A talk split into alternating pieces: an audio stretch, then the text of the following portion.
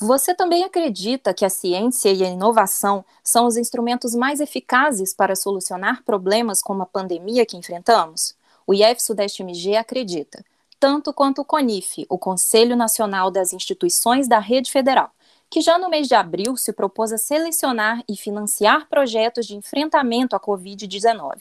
São mais de 6 milhões de reais destinados a 48 iniciativas, encabeçadas por institutos federais, entre eles o IF Sudeste MG. Nessa edição, falamos sobre os nossos três projetos contemplados.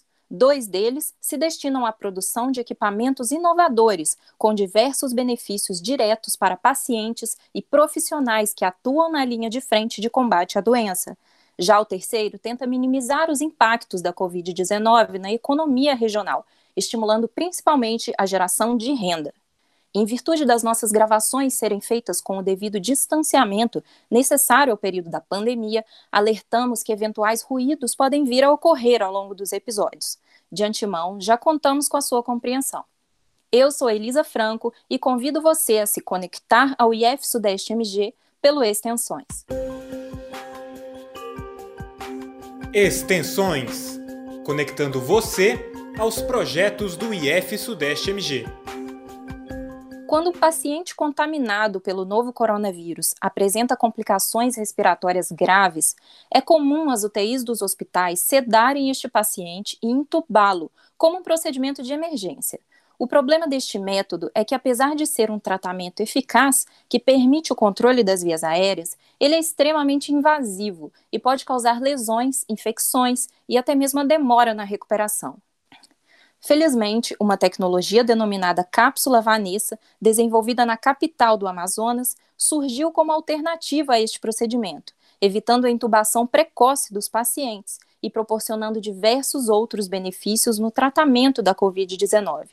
Pode ser usado, inclusive, no tratamento de outras doenças contagiosas transmitidas pelo ar, como a tuberculose, por exemplo. Ao conhecer esta tecnologia, o professor do campus Barbacena, Alexandre Bartoli, percebeu que poderia aperfeiçoá-la, adicionando sensores e agregando a automação. Isso permite gerar dados em tempo real sobre a evolução da doença, facilitando o trabalho da equipe médica e favorecendo a tomada de decisões. Não é à toa que o CONIF comprou essa ideia, e é sobre ela que conversamos agora com o professor Alexandre Bartoli. Seja bem-vindo ao Extensões, professor. Obrigado, Eu agradeço a oportunidade e espero poder contribuir com um pouco de informação sobre esse projeto que veio realmente para ajudar nesse momento, né? Obrigado. Nós que agradecemos, professor. Bom, para a gente começar, Durante a preparação para essa nossa conversa, ou seja, enquanto eu me informava melhor sobre o projeto, eu confesso que fiquei realmente admirada com o caráter revolucionário da cápsula Vanessa.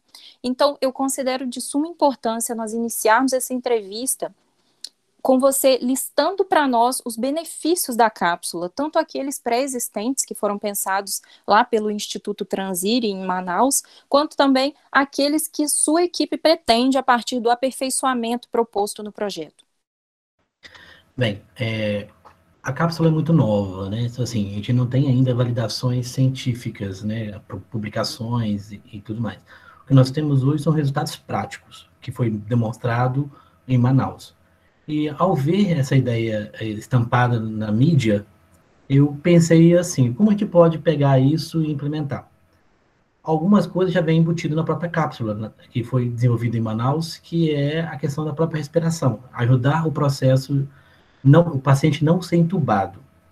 Só que nós temos outros desafios, né? É, monitorar esse paciente, né? Foi aí que nós pensamos em, em pegar aquele projeto, que foi desenvolvido em Manaus, que já tem resultados positivos, e adicionar ele automação. Adicionar nele dispositivos que sejam baratos, que possam ser embarcados e que possa, no futuro, continuar sendo é, utilizado pelo hospital, é, através de manutenção, do equipamento e, e isso. Então, nós estamos falando né, de, de, monitoramento de, de qualidade do ar, nós estamos falando da própria estrutura da cápsula, que está sendo desenvolvido já pensando em, em processos de limpeza, é, o próprio cuidado com como ela vai ser utilizada. E você falou muito bem, é, nós estamos falando hoje do Covid, mas se tudo correr bem, em breve, quem sabe, né, nós teremos uma vacina. E depois, a cápsula se perdeu? Não, ela não vai se perder, porque ela continua trabalhando com outras doenças também respiratórias, que são infecciosas. Então, é um investimento, é uma pesquisa que ela vai ser a longo prazo, ela, ela não vai deixar de ser utilizada. Então, mesmo que o Covid esteja controlado, nós sempre vamos ter alguma doença que seja é, respiratória infecciosa. Então, a cápsula vai poder ser utilizada. Perfeito. É, mas com relação a estes benefícios, como, por exemplo, gerar menor risco de infecções ao paciente, a questão do baixo custo é, e de proteger os profissionais de saúde. Estes são benefícios comprovados ou ainda precisam de estudos? Não, esses são comprovados. Esses são comprovados porque o próprio modelo que a, cápsula ela desenvolve, que ela envolve o, parte do paciente, né? E o ar que entra e sai da cápsula, ele é filtrado, então, tem toda uma parte tecnológica que ajuda, né? Então, ajuda nesse, nesse, nessa parte, sim. Isso aí já é comprovado. O que ainda existe algumas discussões, que, como eu falei, ainda é necessário mais pesquisas, é realmente em qual momento exato, né? Por exemplo, é, foi falado muito do uso da cápsula é, logo assim que o paciente chega ao hospital. E antes de ser entubado, utilizar a cápsula porque aí eu evito a intubação, né? Então, assim, já tem alguns, alguns resultados muito positivos em cima disso. Então, a cápsula, ela, ela não é só para o paciente em estado né, grave, ela, o paciente chegou, ela pode ser utilizada, né? E lembrando que essa decisão de utilizar ou não a cápsula, ela é uma decisão médica, né? O hospital, que é o hospital parceiro, que nós, com quem, quando a gente teve a ideia, é, nós procuramos um parceiro e procuramos um hospital que atendesse e comprasse a ideia com a gente. Nós, nós, nós tivemos esse parceiro, e é esse parceiro, que é esse hospital, através da equipe médica dele, que vai decidir qual é o melhor momento para ser utilizado a cápsula. Certo. E os desenvolvedores de Manaus, eles têm alguma relação com essa etapa de aperfeiçoamento ou não? Não, por enquanto ainda não. Pretendemos, assim que a cápsula é, já estiver toda é, fechada, tudo redondo, por assim dizer, né, é, procurá-los, né, e, é, e, procurar aproximar esse, essa parceria para futuros, até troca de experiência, né, é, nós estamos falando de um, de um edital que foi a nível Brasil, né, nós tivemos um resultado aí muito bem colocado, e te, pretendemos sim é, compartilhar com eles depois os resultados da nosso, do nosso trabalho também. Certo. Professor, esse projeto tem um caráter interdisciplinar muito evidente, né? Ele se destaca pela integração entre equipes. Eu digo isso porque a ideia partiu de você, que é professor de informática, mas também conta com profissionais de saúde e vai entrar em prática por meio de uma parceria com o hospital da FEMIG, sem falar na execução conjunta entre os Campi Barbacena e Juiz de Fora. Conta para nós como o projeto ganhou toda essa abrangência e, e que lições nós poderíamos tirar dessa integração, tanto no sentido institucional quanto nos demais, né? Partindo do pressuposto que a execução provavelmente não seria possível de outra maneira. É uma coisa que eu sempre gostei de trabalhar foi em parceria. Eu acho que cada um tem os seus saberes, cada um tem o seu, seu, dom, né? Eu sou da área de tecnologia, né? Sou professor da área de informática, né? E a minha formação não é na área de saúde. Mas ao ver na televisão é, aquela a cápsula, a ideia deu aquele estalo, né? E aí eu pensei, como vamos resolver isso? E aí, nesse momento, a gente começa a pensar, conversa, a início eu entrei em contato com a professora da área de saúde do campus, a professora Renata, e comigo, ela topou comprar a ideia. A gente começou a conversar, a ideia foi amadurecendo, entrei em contato com professores de Fora, e o projeto nasceu assim. É um projeto realmente multidisciplinar. Nós temos alunos bolsistas que foram selecionados, que vão ser bolsistas do campus de Fora. Nós não temos bolsistas de Barbacena, os bolsistas são do campus de Fora, pra, ficando evidente até nossa parceria, né, em cima disso. É, tem, nós temos professores, nós temos três professores de Fora, professor Felipe Lagata, professor Tiago, professor Leandro, em Barbacena sou eu, Alexandre, e a professora Renata somos nós que estamos trabalhando em cima de, desse projeto. Os bolsistas estão em Juiz Fora. É, são bolsistas de maiores, né, maiores de idade, eles, a princípio, não vão ter acesso ao hospital, ou coisa assim, eles vão desenvolver a cápsula aí e fora, com todo o cuidado dentro de um laboratório, respeitando as regras de distanciamento, todo o controle que o, o próprio Instituto Federal está criando, né, para esse processo, e que os alunos estão adorando, porque o tempo todo a gente está conversando de saúde, nós estamos falando de automação, nós estamos falando de, de, de, de informática, porque vai ter dispositivos embarcados ali, né? E eles estão aprendendo. E eu acho que todo mundo está aprendendo um pouquinho, né? Está sendo muito bom, realmente. Perfeito. E finalizada a implementação junto ao hospital parceiro, obviamente nós contamos aí com resultados muito animadores. Aliás, já temos resultados animadores, porque o aprendizado por si só, como você mencionou, já é um ganho. É, o aperfeiçoamento da cápsula pretende que seja patenteado Quais seriam aí os passos seguintes para disseminar esse conhecimento gerado pelo projeto? Bem, é, patente não é possível solicitar, e até mesmo porque é um, já é um projeto de domínio público, né? Ele já foi na mídia, a, a própria Samel já falou que está público, tem manual na internet que ensina a desenvolver, mas nós pretendemos sim registrar a parte tecnológica porque aí sim é uma inovação que o Instituto desenvolveu. E aí eu, já, eu estive uma reunião com o diretor do, da FEMIG e vai ser um, um, projeto que vai ser registrado de duas mãos, por assim dizer, né? Parte do, do Instituto Federal e parte da FEMIG, porque a FEMIG também é uma parceira, o Hospital FEMIG é uma parceira nesse momento. Então vai ser os profissionais de lá que vão nos dar o feedback e nós vamos melhorando o, proje projeto. Ainda não solicitamos registros, porque nós estamos esperando é, todo esse processo de implementação para depois dar andamento ao, ao, registro da parte de inovação tecnológica, de, de, como nós fizemos os sensores, o que, o que nós fizemos ali é, a mais do que o projeto original da cápsula Vanessa.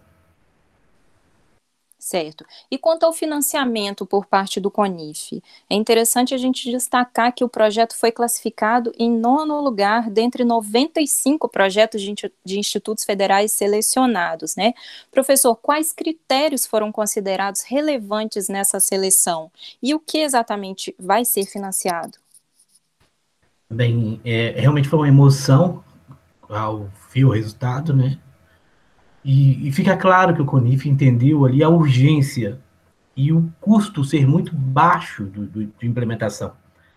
Então, o baixo custo da, da implementação da cápsula e com grande, é, com grande ganho de informação que o médico passa a ter, que a equipe passa a ter, ficou evidente isso no projeto. Então, eu acredito que seja isso realmente que colocou o projeto em, em nono lugar. Né? Eu volto a falar, realmente foi uma emoção, é, para mim particularmente, e eu tenho certeza que para o Instituto também, porque tem um projeto em nono lugar, a nível Brasil, e salvando vidas. Né? Eu acho que isso aí é o, é fazer a diferença nesse momento. Desculpe a emoção. Imagina, nós só temos que nos orgulhar dessa conquista, né? Professor, e você falou a respeito do material dele ser de baixo custo. É um material plástico? A cápsula basicamente ela é desenvolvida com cano de PVC, plástico. A parte um pouco mais cara é a parte que tem a, que usa os filtros para controlar a saída de ar. E a parte tecnológica que nós implementamos no nosso projeto em, em, tese, seria de baixo custo, né? mas nós estamos tendo aí, no momento atual do país, uma inflação sobre, eh, sobre parte tecnológica. Então, acredito que nós vamos sofrer um pouco com, com esse aumento né, da parte tecnológica, mas nada assustador, não. Mas, com certeza, de baixo custo, porque nós estamos falando de um equipamento que, basicamente, é, ele todo, é, tudo trocável, vamos falar assim, né? Eu posso trocar, quebrou um cano, eu troco, eu rasgou um plástico, eu posso substituir, eu não preciso de manutenção especializada, né? É, é muito fácil da manutenção. Então, acho que ao longo prazo, isso torna-se o produto de fácil acesso para a rede hospitalar, torna o produto também de fácil manutenção, porque é, está no nosso cronograma criar todo um manual de orientação para esse parceiro, para que ele também possa dar manutenção nessa, nesse equipamento, né? Então, assim, que ele possa ter a equipe técnica dele dando manutenção e nós, claro, estaremos o tempo todo junto com eles, dando esse suporte. Perfeito. E quanto à automação, você pode nos dar um exemplo de algum tipo de informação que seja gerada para os médicos? Sim, vou dar um, vou dar dois exemplos para ser mais exato. Um, você, nós vamos monitorar o batimento cardíaco, né? Que normalmente esse tipo de equipamento acaba ficando somente em UTI. E nós iremos monitorar a, o batimento cardíaco do paciente, é, mesmo ele não estando na UTI boa parte das cápsulas não estão sendo utilizadas em UTI, elas estão sendo utilizadas em quartos, né? Que a pessoa não está ainda em estado grave. Então, vai estar é, monitorando mesmo não estando na UTI. Isso já é uma vantagem. A segunda vantagem, que nós estamos em estudo e conversando até inclusive com a equipe médica, é, é utilizar musicoterapia. É, se alguém tiver curiosidade, dá uma pesquisada depois, vão, vão achar vários artigos falando da música é, em UTI e, e a, a, vantagem dela para a recuperação de pacientes. Aí, na que eu ouvi aquilo ali, deu um estalo e falei assim: opa, vamos então implementar algo novo. Então, isso aí já é uma inovação que a cápsula está tendo. Estou dando um spoiler, um spoilerzinho aí de uma inovação que a cápsula está vendo aí. Nós vamos já implementar musicoterapia. É, teve um médico, ao conversar com ele, até brincou: qual o tipo de música? Eu falei, calma, depois a gente vai chegar nessa, nessa parte, né? Porque pareceu todo tipo de sugestão de música, mas existe já, é, como eu falei, vários artigos que apontam para esse tipo de recuperação. Fantástico, professor. Muito obrigada. Parabéns por essa feliz ideia de aperfeiçoar aí uma tecnologia tão importante. Parabéns a toda a sua equipe. Desejamos muito sucesso para essa iniciativa. Muito obrigado. É, como eu falei, é um trabalho que veio salvar vidas, né? Não só no, no Covid, mas pós-Covid, como ele trabalha com doenças respiratórias infecciosas. Então, essa cápsula ela veio para realmente ajudar nesse processo. É, esperamos sim é, que essa parceria junto com o Hospital FEMIG dê frutos, né? Na verdade já deu um grande fruto que é o próprio projeto, né? Que a, o hospital abraçou o projeto desde o início e quem sabe a gente consiga levar esse projeto com essas mudanças para o Brasil todo. Com certeza estamos aí de, com as portas e coração aberto para conversar e futuras parcerias nesse projeto. Certo, tá dado o recado. Parabéns mais uma vez, professor. Lembrando que o projeto de aperfeiçoamento da cápsula Vanessa, assim como todos os projetos institucionais de enfrentamento à pandemia, consta em nosso painel de ações. O link para o painel está na página inicial do nosso portal, ifsudestmg.edu.br. É lá que são publicadas também todas as novidades sobre esses projetos. Nossa equipe de comunicação está sempre buscando dar visibilidade a estes avanços e benefícios para toda a sociedade.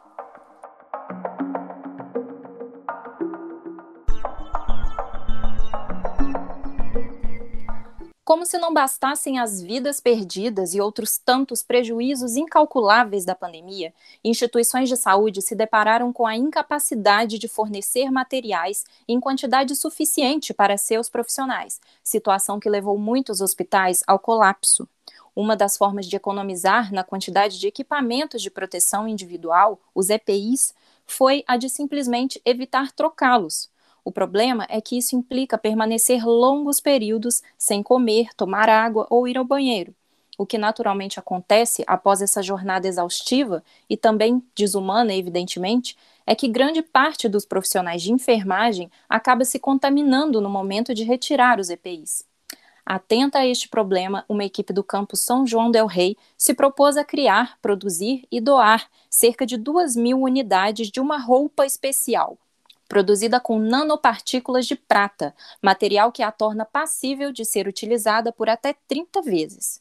Para contar para nós sobre essa ideia, recebemos virtualmente a coordenadora do projeto, professora Isabel Schiavon. Seja muito bem-vinda, professora. Olá a todos, agradeço o convite, é um prazer conversar um pouquinho hoje sobre o projeto de biossegurança. Prazer é nosso, professora. Professora Isabel, eu gostaria que você começasse contando para nós como se deu o surgimento e o amadurecimento da proposta, considerando que esse tecido aí de nanopartículas de prata não havia sido pensado inicialmente, né? Como foi que vocês começaram e como chegaram ao estágio atual de desenvolvimento do projeto? Uma coisa que me chamou muita atenção desde o início da pandemia, né, como enfermeira, observar a paramentação dos profissionais. E, frequentemente, observando as reportagens, vendo postagens nas redes sociais, eu observei que os profissionais ou estavam paramentados de forma inadequada, sem a devida proteção, né? Ou eles permaneciam longas jornadas com a mesma paramentação por conta né, dos recursos serem bastante insuficientes. Diante disso, é, eu comecei a pensar uma forma de contribuir com esses profissionais, né? Muitos deles, inclusive, ex-alunos nossos. A princípio, eu havia pensado em material descartável, né? Tanto que no projeto do CONIF eu deixei em, ber, em aberta a questão do tecido, mas já sabendo que havia um grupo trabalhando aí no desenvolvimento de um tecido altamente tecnológico. É, quando esse tecido foi lançado, né, é um tecido impregnado com nanopartículas de prata, então, rapidamente, nós migramos o tecido inicial do projeto para esse tecido, que ele não é descartável, né, mas ele confere a mesma proteção do tecido é, originalmente proposto, com algumas vantagens, né, pelo fato de que, posteriormente, ah, as as unidades de saúde elas poderão utilizar esse capote também no centro cirúrgico, nos atendimentos comuns que não necessitam aí dessa proteção contra o coronavírus. Perfeito. A gente percebe que a solidariedade é sempre um elemento presente nessas iniciativas, né? E, professora, além de ser bioseguro para profissionais de enfermagem, ou seja, impedir o contato com vírus, bactérias e demais micro-organismos, quais as outras vantagens do uso desse paramento, ou seja, dessa roupa especial? Ela é uma roupa é, termicamente confortável, né? Então, como o profissional ele vai precisar usar, né, primeiro um uniforme que é mais pesado e depois esse capote, ele, o profissional reclama muito de calor, né? Então esse material ele é um material leve, então ele oferece um conforto térmico muito grande. Outra vantagem dele é que ele é um material hidrofóbico, né? Então não há perigo, por exemplo, do profissional à beira-leito se contaminar porque o, a, o paramento dele se molhou. E um terceiro é a redução dos resíduos sólidos, né? Por não ser descartável, esse material ele pode ser usado até o seu completo desgaste, né? Então, uma vez que ele não tenha mais utilidade após as 30 lavagens, como material antimicrobiano, ele pode ser usado como material comum nas demais unidades hospitalares. Excelente. E quanto aos aspectos burocráticos do projeto, vocês já selecionaram bolsistas e também foi feita uma licitação para comprar o material necessário à confecção dos paramentos, né? Quais são os próximos passos até se chegar às doações propriamente ditas? Sim, esses passos iniciais já foram dados, né? Nós estamos agora aguardando o recebimento do material para começarmos a produção e posterior doação. Também já começamos aí a trabalhar na elaboração da cartilha educativa que acompanha o material e do e-book que vai ser é, disponibilizado é, no site do, do nosso campus. E qual é o, o objetivo desses materiais? Os materiais educativos também é, é, uma outra preocupação que nós sempre temos, né? Toda vez que nós trabalhamos em biossegurança, a gente se preocupa também em orientar qual o uso adequado desse material que está sendo doado. É, pesquisas já mostraram que os profissionais de saúde eles se contaminam não é durante a execução dos procedimentos, mas é na hora de retirar essa paramentação. Então, no momento da desparamentação, eles acabam se contaminando com o material. Então, a gente é, teve como um dos objetivos orientar esses profissionais nos passos corretos da desparamentação, que são bem específicos e diferenciados quanto aos passos do momento que ele está se paramentando, né? Então, é, é a gente acredita também que nós temos que orientar continuamente esses profissionais para o uso adequado desse material de proteção individual. E os bolsistas participam da elaboração?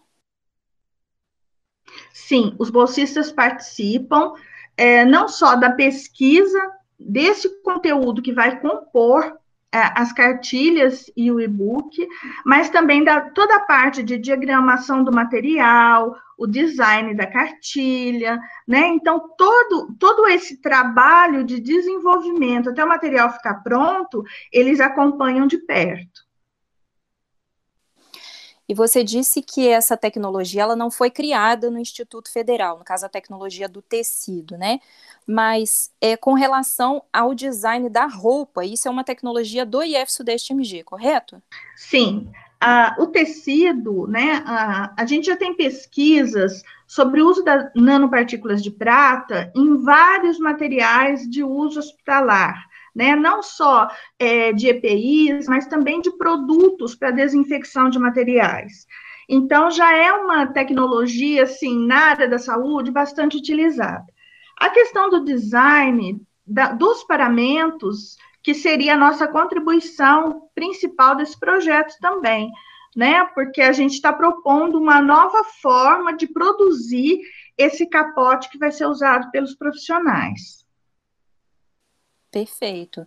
E no caso de interesse por parte da iniciativa privada, é a você que eles devem procurar? Sim, é, é, eu sou a coordenadora do projeto, né? Mas esse projeto ele também conta com uma equipe bastante é, numerosa. Nós temos docentes de várias áreas, não só da enfermagem, mas também da área ambiental, da área de informática, né? Nós estamos trabalhando aí todos juntos para produzir todo esse material, mas a coordenação ela, ela fica por minha conta. Então eu seria a pessoa aí a ser contactada no caso. Você quer deixar algum contato? O meu contato institucional né, é isabel.esquiavon.ifsudestemg.edu.br. Excelente. Professor Isabel, apesar da relevância, da riqueza desse projeto, nós precisamos encerrar a conversa e passar para o terceiro, mas não menos importante, momento do nosso episódio, muito obrigada pela sua participação e parabéns pelo trabalho e o trabalho de toda a sua equipe. Eu que agradeço a oportunidade de conversar um pouquinho sobre o projeto. É sempre bom a gente reforçar a importância das medidas de biossegurança, principalmente nesse momento, nesse contexto de pandemia que nós estamos atravessando, né? E, e também falar um pouquinho da importância de sempre a gente investir nos profissionais da saúde, com capacitação, com atualização, com especialização, que também é nossa função dentro do IF Sudeste MG. Muito obrigada. Muito obrigada, professora, mais uma vez pela sua contribuição.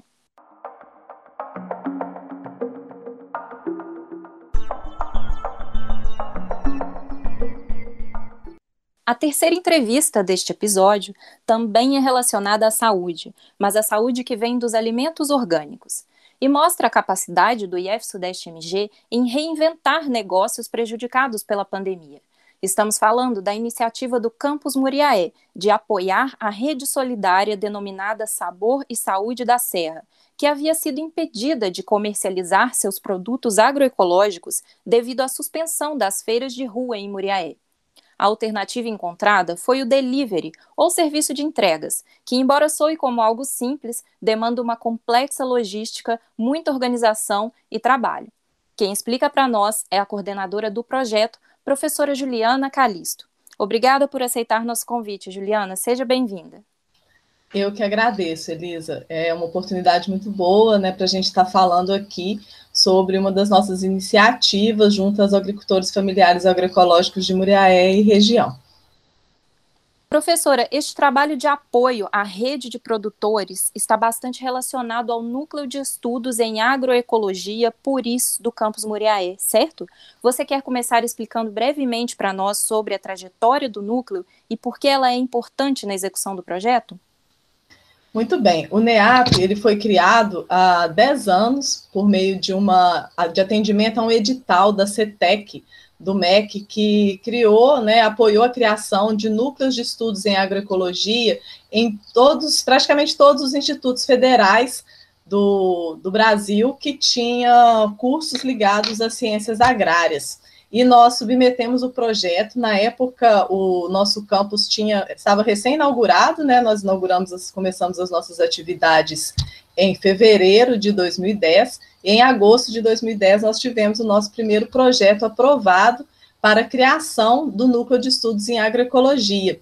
De início, ele não tinha ainda o nome Puri, mas é, com o tempo nós fizemos a escolha por batizá-lo em homenagem ao povo Puri, que é são a etnia indígena que habitava Muriaé e região.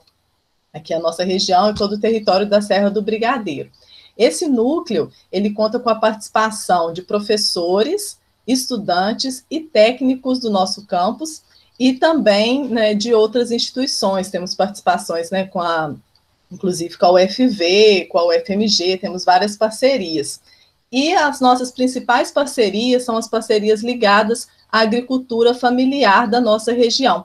Então, é importante destacar que esse projeto, né, que a gente vai falar dele aqui agora, aprovado pelo CONIF, ele só foi possível por conta dessa nossa parceria consolidada com as organizações da agricultura familiar, principalmente a COPAF, que é a Cooperativa dos Agricultores Familiares, e sindicatos de trabalhadores e trabalhadoras rurais, porque o tempo é, em que foi lançado o edital, nós já tínhamos uma articulação com esse público e coincidiu com a suspensão das atividades da feira, como você bem colocou, na, na introdução. Então, essa parceria consolidada, esses 10 anos de trajetória do NEAP, junto às organizações da agricultura familiar e da, principalmente da agricultura familiar agroecológica da região, foi que permitiu que a gente escrevesse o projeto e o colocasse em execução. Perfeito. Nós podemos dizer que a ideia principal do projeto é facilitar a comercialização de produtos agroecológicos, aproximando aí os produtores e os, e os consumidores por meio das tecnologias digitais? Sim, né, e é muito importante nesse momento, a, além das tecnologias, o trabalho de bolsistas. Por quê? Nós já tivemos, antes de haver a inauguração da feira Rede Sabor e Saúde da Serra, nós funcionamos como é, estamos funcionando hoje, por meio de entrega de cestas. E nesse, nessa época nós tínhamos um apoio do CNPq, um projeto do CNPq, que financiava o trabalho de, de bolsistas para fazer toda a logística de entrega dos produtos, né? Não só entrega, mas o contato com os produtores, a organização das planilhas para a montagem das cestas, até a entrega. E com a opção dos produtores em é, fazer uma feira, né? Com o tempo o grupo amadureceu e co conseguimos um espaço aqui na, na Igreja da Barra, inicialmente aqui em Muriaé, e em seguida na Praça do Trabalhador, essa experiência foi deixada de lado. Só que com o advento da, da pandemia né, e suspensão da, das feiras, foi uma alternativa encontrada e a gente já utilizou um pouco do know-how que nós tínhamos antes né, da feira presencial. Então, esse projeto, principal objetivo é dar esse apoio logístico aos agricultores e agricultoras e também é, utilizar a, as tecnologias para integrar um site de divulgação da agroecologia e o site de compras. Então, são é, objetivos, são os, obje os principais objetivos do projeto referindo-se à parte até tecnológica. E no caso dessa plataforma de compra que você mencionou, é possível, por meio do trabalho de organização que você mencionou desses bolsistas e da própria tecnologia em si, um consumidor adquirir produtos de fornecedores diferentes numa mesma compra? Sim, é importante destacar, Elisa, que a ideia inicial do projeto era criar o aplicativo de compras. Entretanto, nós tivemos algumas questões que acabou atrasando um pouco o início do projeto. E nesse, durante esse período, os agricultores continuaram a sua comercialização. E aí eles encontraram uma plataforma que os atendeu, que é a Open Food, é uma plataforma aberta, né? E eles começaram a, a usar com o apoio é, de, de várias pessoas a usar essa plataforma. E aí essa plataforma ela permite que o consumidor escolha os seus produtos, né, pelo celular mesmo, ele escolhe, já chega o valor da compra, o valor que ele tem que pagar, e já é, é possível ele escolher, os produtos são, são cadastrados é, vários produtos de vários produtores diferentes, porque é um grupo, nós temos um grupo com cerca de 20 famílias, e cada família tem uma produção diferente. Nós temos produtores de verduras, produtores de panificados, inclusive é importante destacar aqui, né, nesse período, a questão do arroz. Nós temos em Barão do Monte Alto, que é um município próximo a nós, um dos poucos produtores de arroz da, da região. E ele está com a gente, na, essa família está com a gente na feira e está entregando o arroz nessas cestas a, ao mesmo preço de antes da pandemia, enquanto a gente observou nesse período uma alta muito grande no preço do arroz, que é um item importante da nossa cesta básica. Então, nesse processo, a gente tem vários produtos, né, uma valorização da agrobiodiversidade local, produzido por várias famílias. E você acredita que essa facilidade de compra por meio do celular, ela possa aumentar a procura pelos produtos agroecológicos? Sim, nós percebemos isso, que no início a gente começou a entregar em abril uma média de 17, foi a primeira entrega, foram 17 cestas. E hoje nós já chegamos até ao pico de 50 cestas. E muitas pessoas que não tinham a possibilidade de ir à feira presencial, né, porque a feira funciona no horário de, de trabalho né, dessas pessoas, agora com a compra via aplicativo, né, via plataforma, fica muito mais fácil elas conseguirem esse produto e o produto é entregue na casa delas, né, mediante uma pequena taxa de entrega, elas recebem na comunidade do seu lar. E isso foi muito importante, é, principalmente no período né, de alta contaminação, porque aí há um processo de segurança, né? Essas pessoas não precisavam sair de casa para poder fazer as suas compras de, de alimentos, além de receberem um alimento sem agrotóxicos, né? Com uma garantia é uma relação de confiança muito grande já estabelecida ao longo dessa parceria é, existente. Entendi. E quanto ao aspecto educacional do projeto, além do aprendizado que é proporcionado aos bolsistas, quais outros benefícios você poderia citar que estão embutidos nas ações?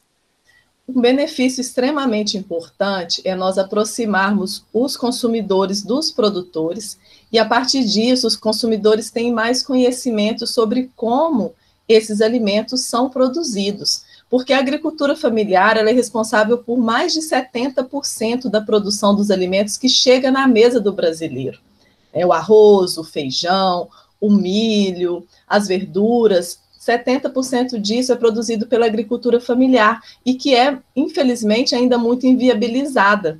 Então, esse projeto aproxima os consumidores dos produtores e faz com que os consumidores aprendam a valorizar mais né, esse produto, porque, no, principalmente no início da pandemia, os alimentos eram disponibilizados nas feiras, né, as feiras que continuaram funcionando, as entregas deliveries dos agricultores familiares, e começou a faltar alimento nos mercados, né, aquele alimento que vinha de fora, as commodities, eles começaram a faltar. E quem garantiu essa alimentação foi a agricultura familiar, a agricultura local. E aí os consumidores começam a perceber também que existe sazonalidade, porque se você quer comprar um, consumir um produto livre de agrotóxicos, você tem que respeitar o período ideal de produção. Isso é extremamente importante.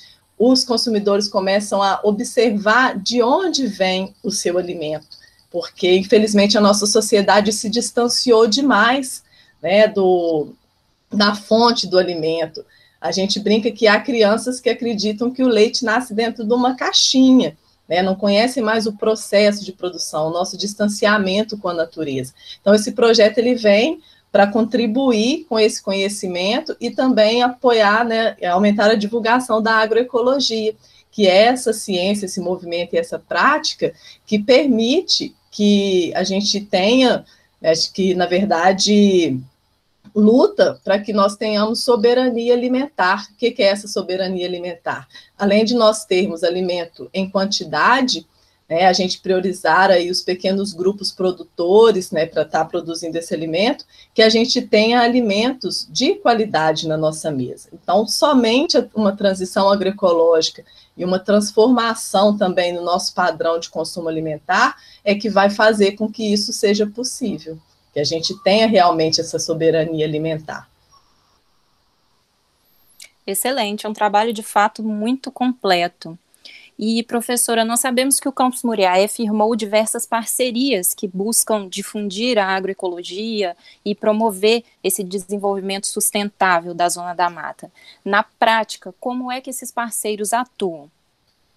Então, de início, eu queria até aproveitar e falar que esse é o primeiro projeto nosso que internamente a gente conseguiu fazer uma parceria entre o núcleo de agroecologia com o núcleo de informática. Então, o projeto é multi, multidisciplinar, né? Porque dentro do núcleo de agroecologia nós já temos várias é, profissionais de várias áreas e agora agregamos né, os professores Paulo Vinícius e Diego, que é o co-orientador do projeto, para essa para desenvolver esse trabalho.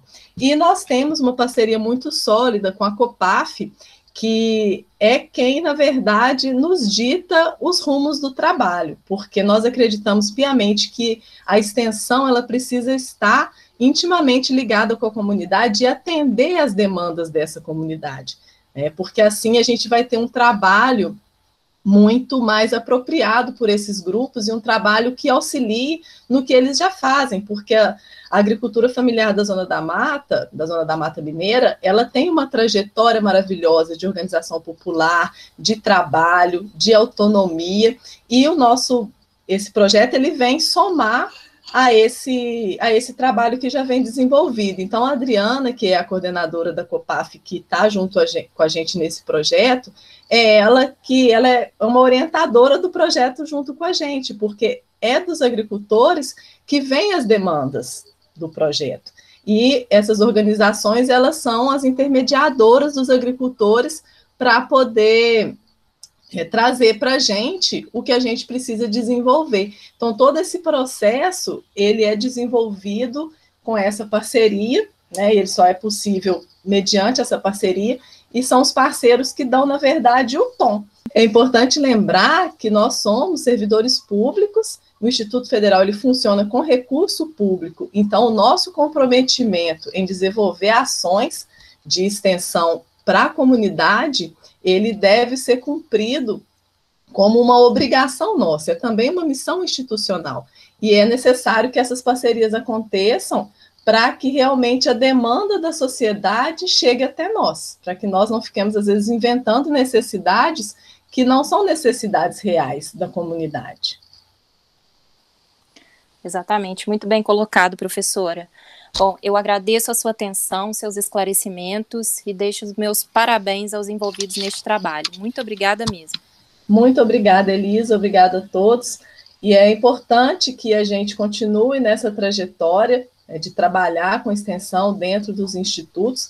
E nós temos um Instagram, para quem desejar conhecer um pouco mais do nosso trabalho, é arroba neapmuriaé. E também temos o Instagram da feira, que é arroba Feira Agroecológica para quem tiver mais interesse em conhecer um pouco mais do nosso trabalho. Lembrando que os perfis citados pela professora Juliana também estão disponíveis na descrição deste episódio. Obrigada a você que esteve conosco conectado aos projetos do IF Sudeste MG. Esta edição encerra a temporada de 2020 do Extensões. A nossa equipe, que é composta por Elisa Franco, Laura Chediak, Lívia Honório e Daniel Leite, se despede agradecendo a todos que dedicaram algum tempo contribuindo com a nossa proposta de informar com qualidade. Agradecemos especialmente a todos os ouvintes pelo interesse em conhecer mais sobre a dimensão incalculável do trabalho do IF Sudeste MG e seus 10 campi durante a pandemia. E para encerrar uma temporada em que estivemos mais conectados do que nunca em favor da sociedade, ninguém melhor que nosso pró-reitor de extensão, Valdir José da Silva. Em depoimento dedicado ao Extensões, ele parabeniza a todos os servidores que empregaram esforços em prol das iniciativas tratadas aqui, pois vocês foram, de fato, os responsáveis por fazer a diferença neste desafio histórico e inédito que o Brasil, infelizmente, ainda enfrenta. Conforme Paulo Freire, extensão é comunicação. Nesse sentido, o projeto Extensões traz uma reflexão muito interessante para nós, do Instituto Federal do Sudeste de Minas e toda a sociedade Campo das Vertentes, Zona da Mata Mineira. No momento que nós, tomados por uma pandemia, estávamos em isolamento social e trabalho remoto, nossos servidores, nossos alunos eh, tiveram a iniciativa de desenvolver vários projetos de extensão para atendimento às necessidades que surgiram em função desse momento que nós vivemos. Projetos esses que atendem às mais variadas necessidades da sociedade. E esse projeto Extensões vem para divulgar, para poder dialogar um pouco mais de perto com a sociedade. Sendo assim, eu quero cumprimentar as, a coordenação de comunicação, os orientadores, coordenadores dos projetos de extensão, os estudantes bolsistas, voluntários e toda a comunidade que de uma forma ou de outra foi beneficiada por esses projetos.